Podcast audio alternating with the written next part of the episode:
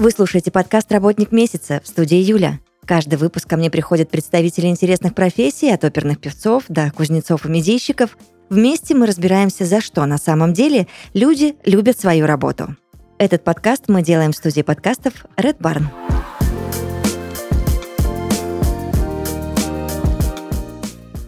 Подкасте «Работник месяца» Олег Мансуров, основатель и генеральный директор частной космической компании Success Rockets. Здравствуйте, Олег.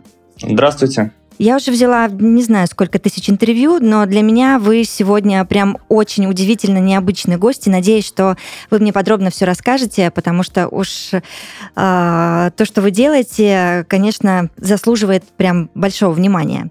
Расскажите для начала о себе, о своей компании, о своей работе до ее основания. Ну, если говорить в целом о тематике космоса, то, конечно, многое произрастает еще с юношества, с детства. И, наверное, первое такое серьезное знакомство с космосом, с космическими технологиями, оно началось еще в университете, когда, соответственно, начались научные исследования, инженерная работа, проектирование, работа с новыми материалами для ракетных двигателей.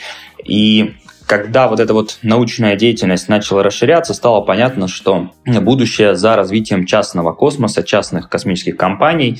И в какой-то момент родилась идея создания подобной компании, но это был год, наверное, 2000 2014-2015, и было понятно, что пока, во-первых, ни я, ни моя команда не обладает еще подходящим опытом, с одной стороны, а с другой стороны, не было еще тех э, условий внешних, которые позволили бы э, этому бизнесу успешно развиваться. Но уйдя в IT-сферу и заработав определенный капитал и обретя опыт, связи, знания, э, в 2019 году стало понятно, что Э, стоит возвращаться, потому что там было несколько причин. Э, одна из них – это э, понимание, что со стороны как раз IT-сектора есть спрос на данные, данные, получаемые с помощью космических технологий, космических комплексов. Уже тогда было понятно, что крупные российские компании в этом направлении будут двигаться. Кроме этого, государство тоже четко осознало, что нужно развивать космическую э, сферу, именно частную космическую сферу, и произошло дерегулирование этого направления, стало проще получить лицензию на космическую деятельность, многие требования э, были отменены или упрощены, и стало понятно, что космический бизнес в России становится возможным. И мы, соответственно, его запустили как раз в 2020 году. Так, тогда разъясните мне, пожалуйста, а вообще идея создания а, этого бизнеса, получается, пришла к вам по запросу? Или она и безотносительно того, что вы только что рассказали, э, была в вашей голове, душе и сердце, я не знаю, во всех частях тела, и вы прям независимо от того, есть запрос или нет его, а знали э, четко и понимали, что будет создавать эту компанию? А, идея пришла а, после ознакомления, вообще изучения ситуации в мире, как в целом развивается космос, э, космическая отрасль.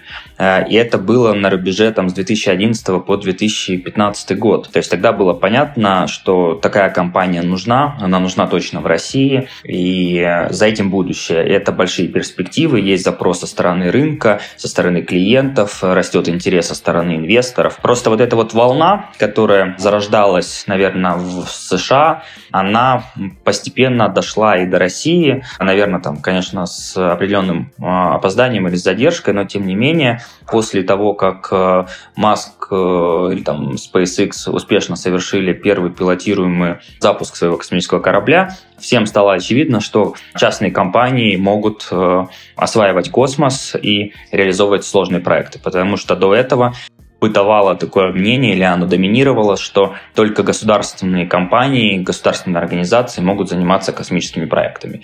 Но из-за развития технологий, из-за сокращения стоимости комплектующих, материалов, космос становится более доступным, более дешевым, и уже больше игроков, э, как частных, так и юридических лиц, могут поучаствовать в этом процессе. Просто если мы говорим про внутренний спрос, то он стал очевиден уже в 2019-2020 году в России.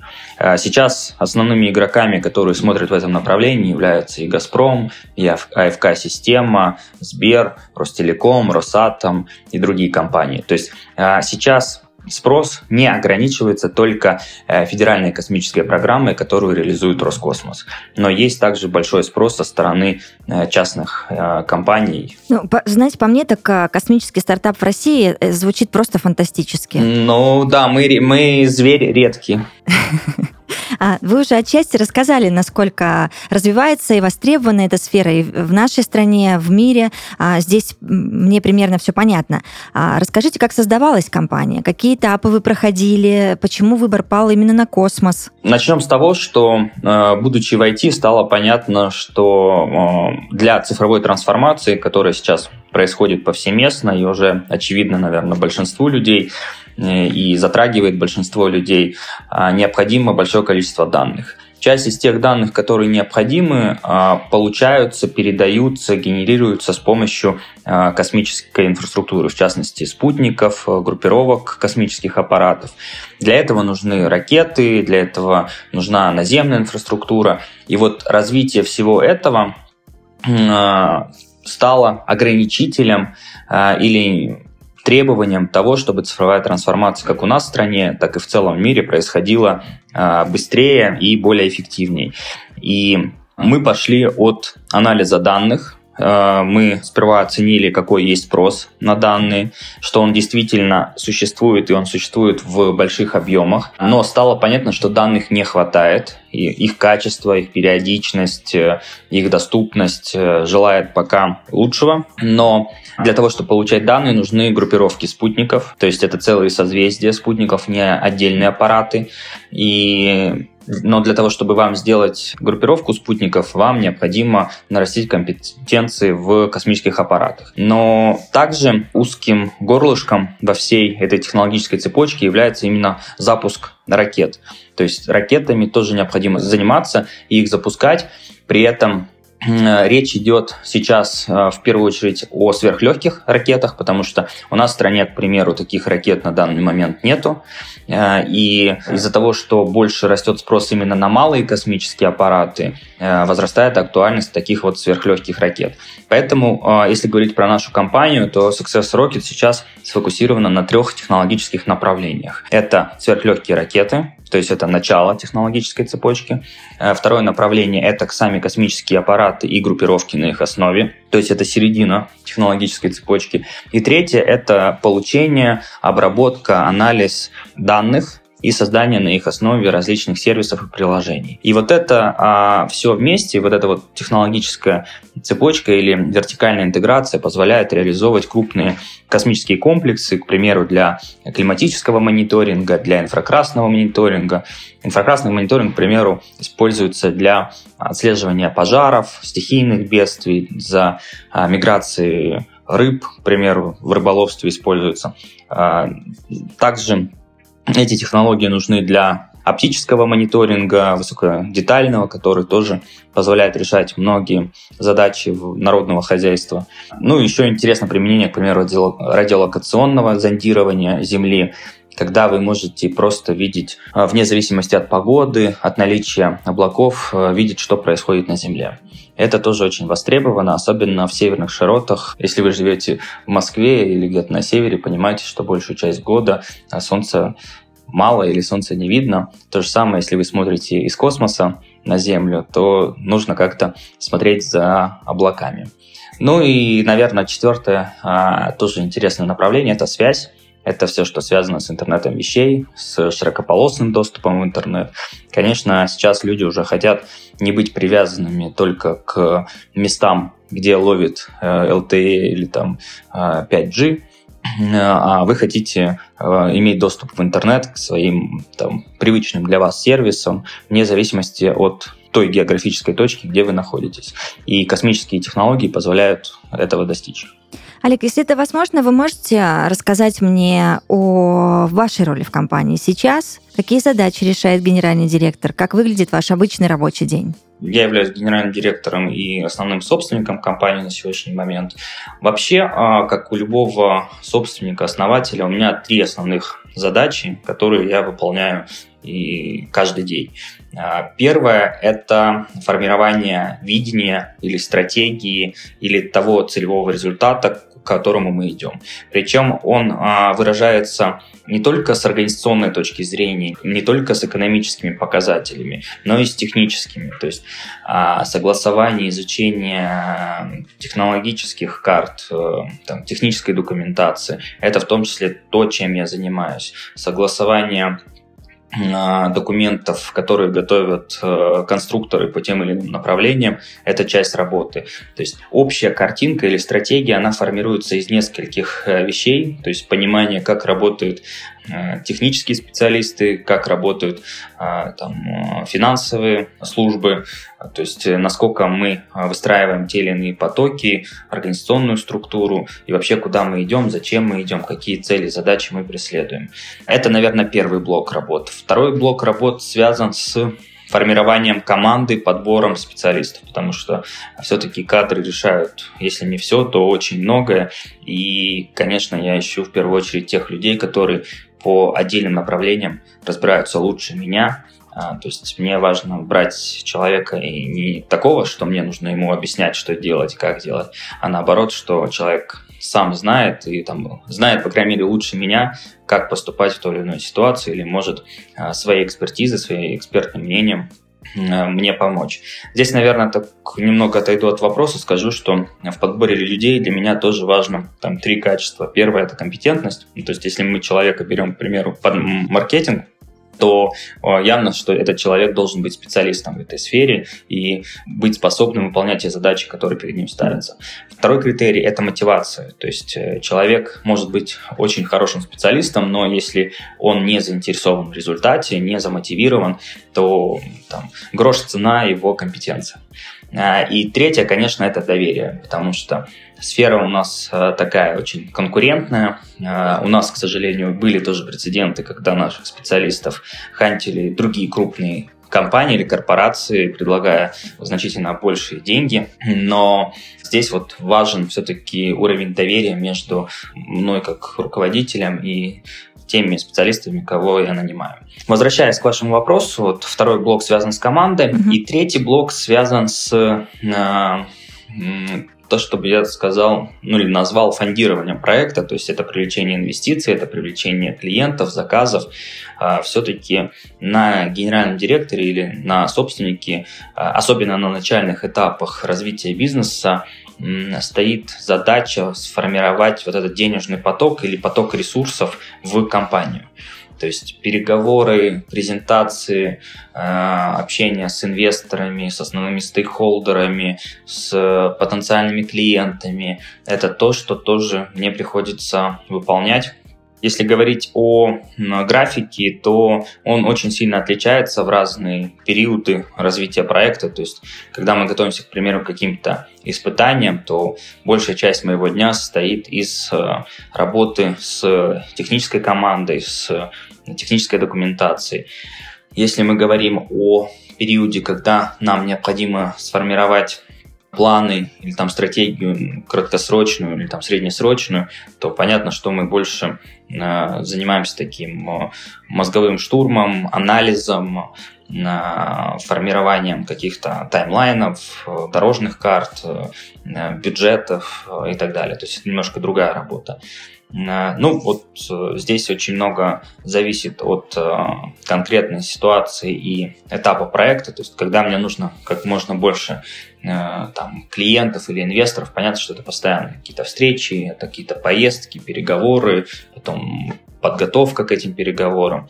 То есть, это абсолютно даже разные, можно сказать, типы работ. Когда у вас большая компания, э, у вас много департаментов, то э, эти задачи, они распределены. А когда у вас все-таки стартап еще на начальной стадии, то многие вещи вам необходимо делать э, маленькой командой, и эта команда должна быть такой, как бы, как состоящей из многостаночников, которые могут выполнять разные задачи в зависимости от потребностей в текущем моменте. Я вас слушаю и не могу сейчас понять, у вас вообще нормированный рабочий график или вы поглощены своим проектом, своим детищем 24 на 7? Я полностью им поглощен. То есть, как я шучу, когда а, у тебя свой бизнес, еще этот бизнес является стартапом, то ты не можешь с него уйти домой. то есть ты не можешь уйти с работы.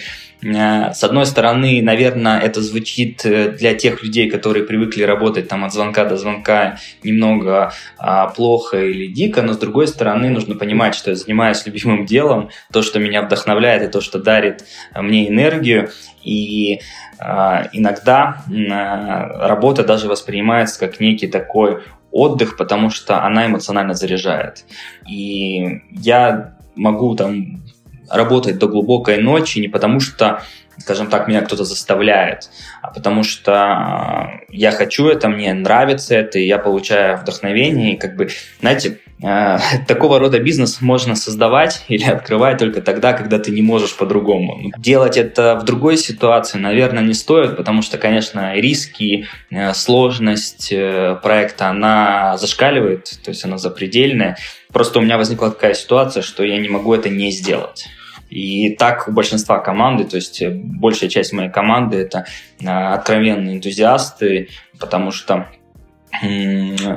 эти люди э, ну, многие из них, по крайней мере, могли уйти условно там в Сбер или в какую-то другую крупную э, корпорацию э, и зарабатывать гораздо больше и работать, наверное, меньше.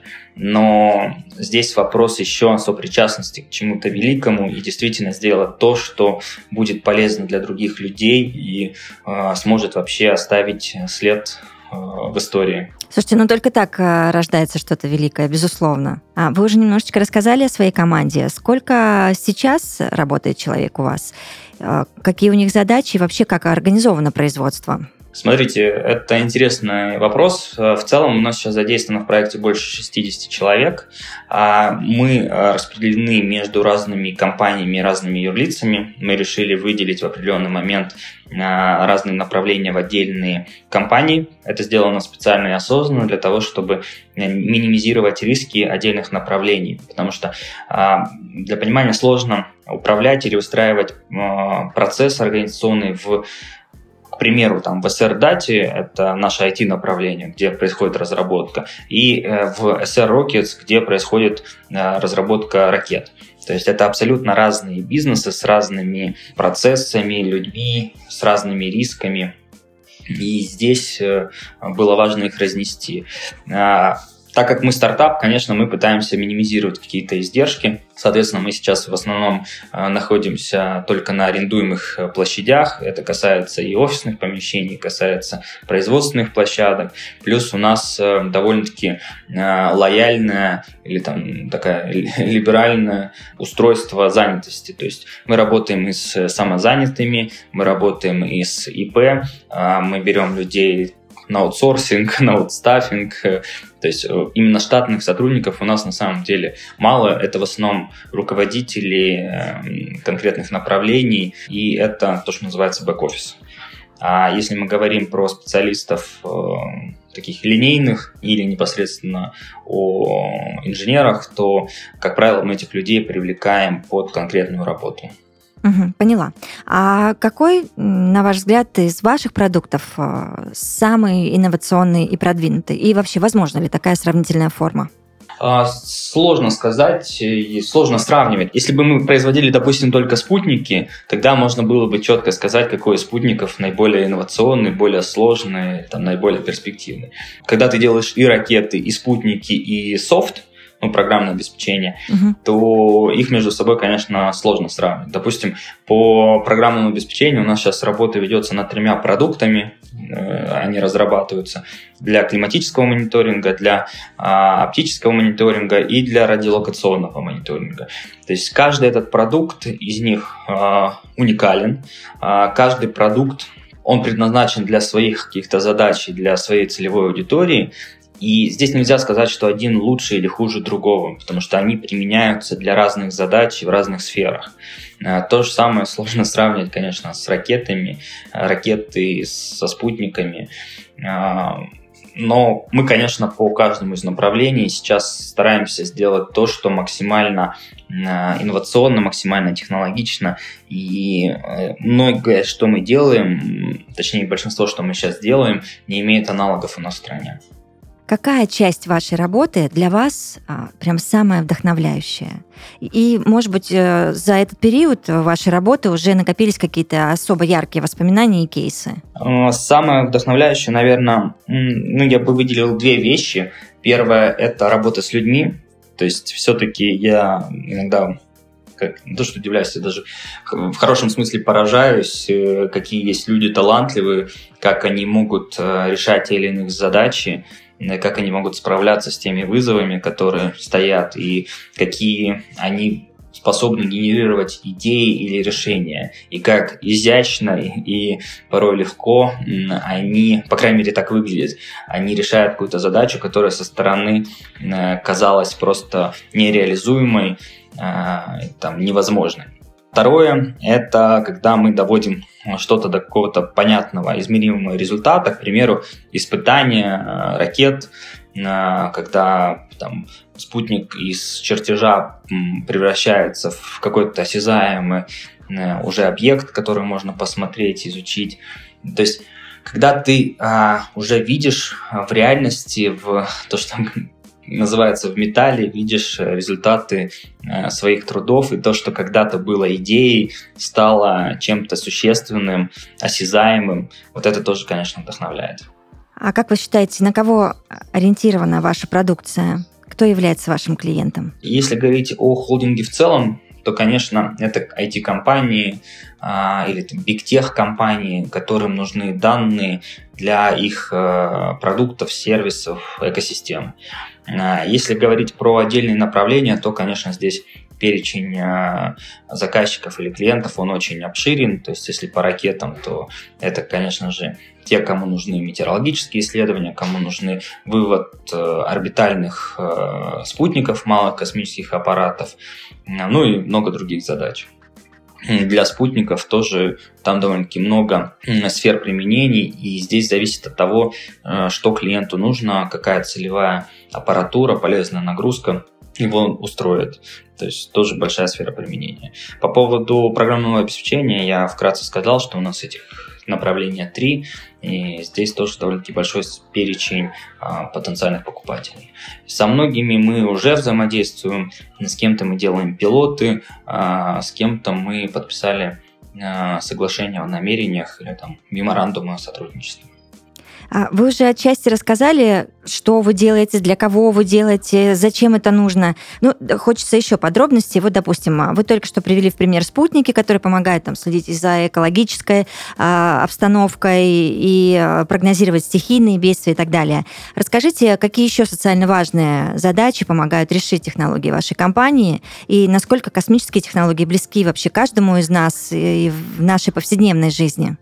На самом деле сейчас почти жизнь каждого человека в том или ином виде пересекается с космическими технологиями. А, часто, когда вы пользуетесь своим смартфоном, приложением в своих смартфонах, а, вы в том числе используете космические данные. Это различные геосервисы, карты, когда вы там пользуетесь такси, когда вы пользуетесь там, доставками и так далее. Это все тоже завязано на вашем геопозиционировании. Это космические технологии. Также космические технологии позволяют повысить эффективность сельского хозяйства. К примеру, увеличить продуктивность или сбор урожая. Космические технологии позволяют лучше э, изучить э, геологию, более эффективно осуществлять добычу полезных ископаемых. с меньшим экологическим ущербом для природы. Космические технологии, снимки позволяют отслеживать метеорологическую ситуацию. То есть вы, когда заходите в какие-то сервисы, которые показывают погоду, вы можете отслеживать, как передвигаются, к примеру, облака или там, воздушные массы. Это тоже делается с помощью метеорологических спутников, с помощью космических технологий. А, когда вы куда-то едете, то есть вы тоже используете системы навигации. Сейчас трудно представить, что человек э, без навигатора куда-то отправляется в незнакомое для него место. Также а, я уже упоминал про это. А, это борьба с различными стихийными бедствиями, с лесными пожарами. То есть благодаря спутникам мы можем определять пожары довольно-таки быстро. Плюс, конечно, это все, что связано со связью. То есть это телефония, это телевидение, а, это интернет. То есть это тоже все сейчас осуществляется с помощью космических аппаратов. Просто люди порой не осознают это или не придают этому значения, но без космической инфраструктуры, без э, спутников современный уровень жизни просто невозможен, уровень комфорта, потому что большинство сервисов, от которых зависит ваша повседневная жизнь, она просто завязана на них. И если в какой-то момент по той или иной причине космические аппараты выйдут из строя, э, ну, представим, такой будет полный блэкаут за космической погоды или из-за каких-то других э, катаклизмов, э, то качество жизни среднестатистического э, россиянина, оно значительно упадет. Это нужно понимать. Ну и, конечно, здесь и обратная ситуация. Если космические технологии будут развиваться, то качество жизни в нашей стране будет значительно увеличиваться. Особенно с ее просторами, масштабами, территориями. Потому что одно дело, когда вы находитесь в центре Москвы и получаете там хороший интернет, там хорошее позиционирование и так далее, а другое дело, когда вы получаете ровно это же, находясь там в своем охотничьем домике где-нибудь в тайге. Ну, вполне логично. А скажите, а у вас есть зарубежные партнеры? А, да, мы сейчас работаем активно с зарубежными рынками, потому что мы понимаем, что а, для реализации такого глобального проекта, как наш, необходим не только российский рынок, но и необходимы клиенты из-за рубежа. Мы сейчас активно работаем и с Кореей, и с Китаем, и с Ближним Востоком. Буквально в этом месяце был на переговорах и в Объединенных Арабских Эмиратах. В феврале я поеду в Корею, тоже. В апреле месяце у нас запланирована поездка в Найроби, в Африку, как раз э, тоже по сотрудничеству. И многие страны заинтересованы в продукции, которую мы предлагаем, и в спутниках, и в тех данных, которые мы э, с помощью них планируем получать. Олег, а мне вот знаете, что интересно? А вообще, возможно ли какое-то международное взаимодействие в сфере частной космонавтики? Я сейчас буду утрировать, но не знаю, вы там обмениваетесь опытом с вашими коллегами, там взаимствуете что-то друг у друга. По мне, так это вообще один большой секрет. Ну, на самом деле, космос э, – это одна из тех сфер, где международное сотрудничество всегда присутствовало, и оно не перестает вне зависимости от политической ситуации, экономической ситуации, все равно сотрудничество по космической сфере, а, оно продолжается, потому что космос, он для нас всех один, и когда мы летаем в космос, то все мы земляне, и там, наверное, в какой-то степени теряется наша национальная принадлежность. Но мы, конечно же, тоже здесь очень много работаем с нашими международными партнерами. Во-первых, э, если говорить про прошлый год, то непосредственно я и там, представители э, нашей компании участвовали в нескольких международных конференциях, в том числе в октябре месяце выступал на конференции в Дубае. Это Международный астрономический конгресс, крупнейшее мероприятие в сфере космических технологий. Э, там как раз выступал с докладом по поводу создания климатической мониторинговой системы. Кроме этого, мы ездили на конференцию ООН по климату в ноябре прошлого года, которая проходила в Глазго. Там тоже мы представили макет нашего космического аппарата. Мы туда ездили в составе российской делегации, и довольно-таки поездка прошла успешно, потому что нашими разработками заинтересовало сразу несколько компаний, как внутри России, так и из-за рубежа.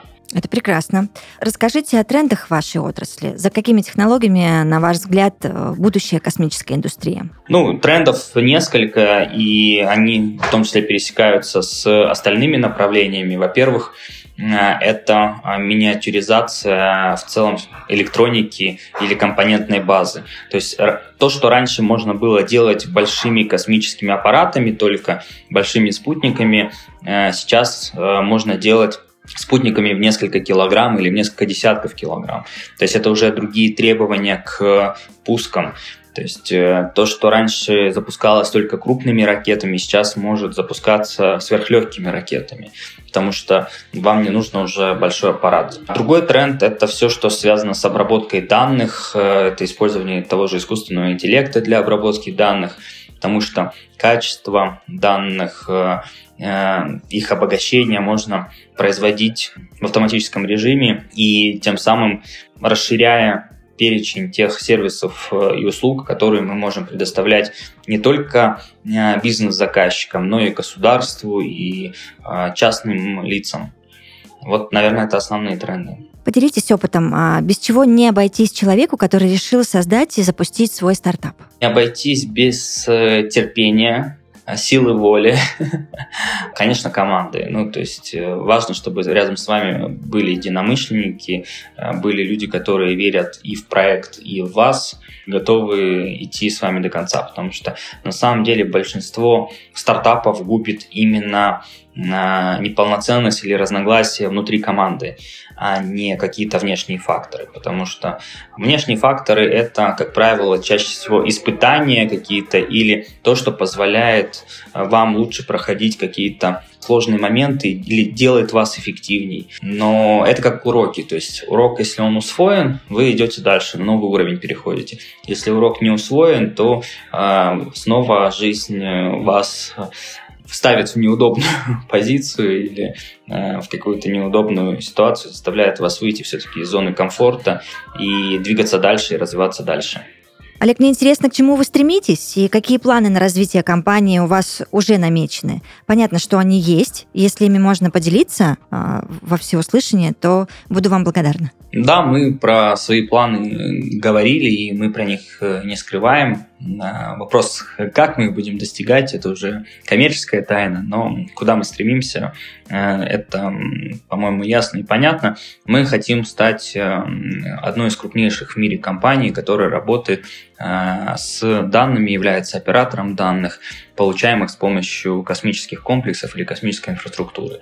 Для этого, конечно, мы хотим стать одним из лидеров по пускам по пускам сверхлегких и легких ракет. Для этого нам необходимо осуществлять пуски э, минимум раз в месяц, а в идеале э, там чуть ли не раз в неделю.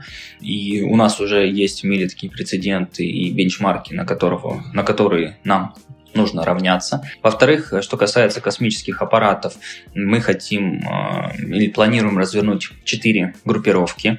Э, я о них сегодня говорил. Это группировка по климатическому мониторингу, это группировка по оптическому мониторингу, по радиолокационному мониторингу и группировка связи.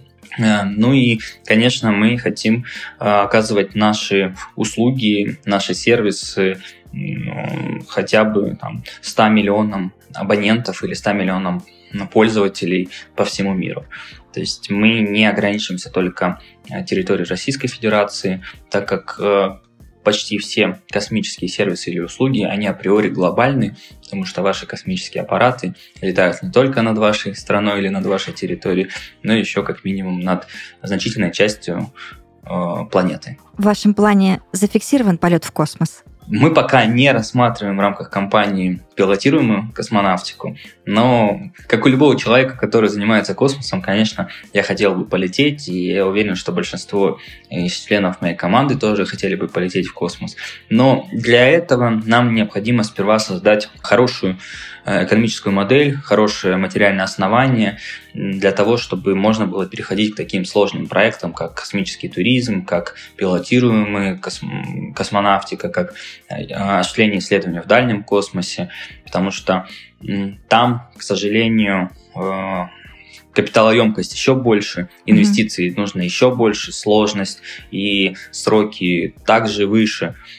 Поэтому мы решили сфокусироваться сейчас на том сегменте космической сферы, на котором можно заработать и можно выстроить полноценный бизнес, а дальше уже та прибыль, которая будет нами генерироваться, возможно, частично пойдет на как раз пилотируемые программы. Почему бы нет?